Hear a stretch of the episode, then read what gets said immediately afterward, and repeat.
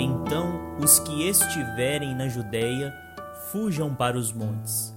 Evangelho de Mateus, capítulo 24, versículo 16.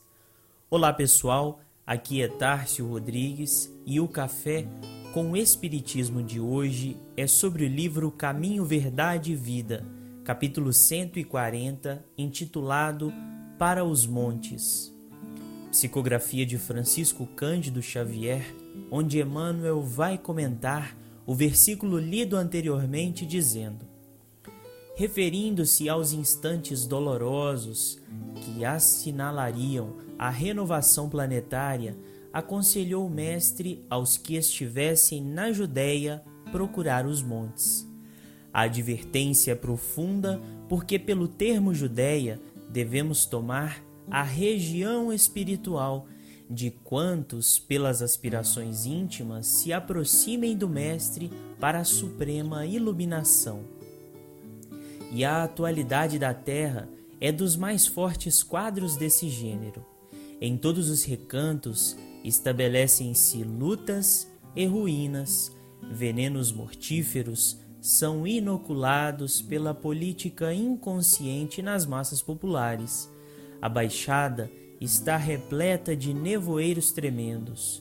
Os lugares santos permanecem cheios de trevas abomináveis. Alguns homens caminham ao sinistro clarão de incêndios. Aduba-se o chão com sangue e lágrimas para a semeadura do porvir.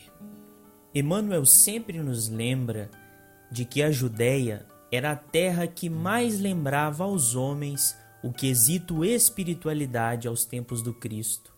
Lá era a terra dos profetas, das curas, da esperança, das reflexões, como se a humanidade toda pudesse compreender que ali, numa manjedoura simples naquelas paragens, nasceria um homem que atrairia todos para as alturas dos pensamentos elevados e enobrecidos. E foi o que aconteceu em romagem pela Judéia, Jesus conduziu os homens para os montes da Boa Nova, ensinando tudo quanto devemos fazer para nos livrarmos de todo o mal que ainda colhemos no mundo. A montanha dos dizeres de Leon Denis que aduzem aos altiplanos das esferas sublimadas e felizes, como ele próprio nos lembra no livro Grande Enigma. Na montanha, as agitações febris as preocupações da vida factícia, sufocante das cidades, se dissipam para dar lugar a um modo de existência mais simples, mais natural. A altitude é uma escola de energia para aqueles que a cidade não enfraqueceu bastante.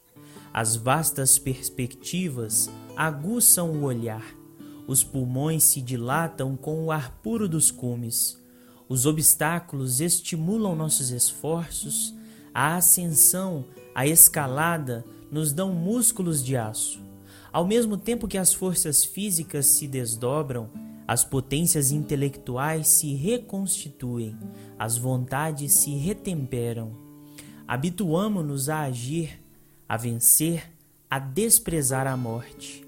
Essas grandes paragens da vida são indispensáveis para nos retemperarmos, nos reconhecermos, nos dominarmos, ver o objetivo supremo e nos orientarmos com um passo seguro na direção desse objetivo.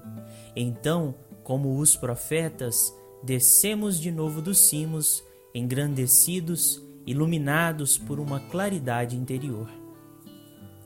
A subida é necessidade dos tempos de inquietação, mesmo para aqueles que conhecem o Cristo mas ainda permanecem na Judéia das dúvidas e agitações, se esquecendo de que o trabalho, as ocupações úteis, são a nossa verdadeira elevação. Como conclui Emmanuel, é chegado o instante de se retirarem os que permanecem na Judéia para os montes das ideias superiores. É indispensável manter-se o discípulo do bem nas alturas espirituais sem abandonar a cooperação elevada que o Senhor exemplificou na terra.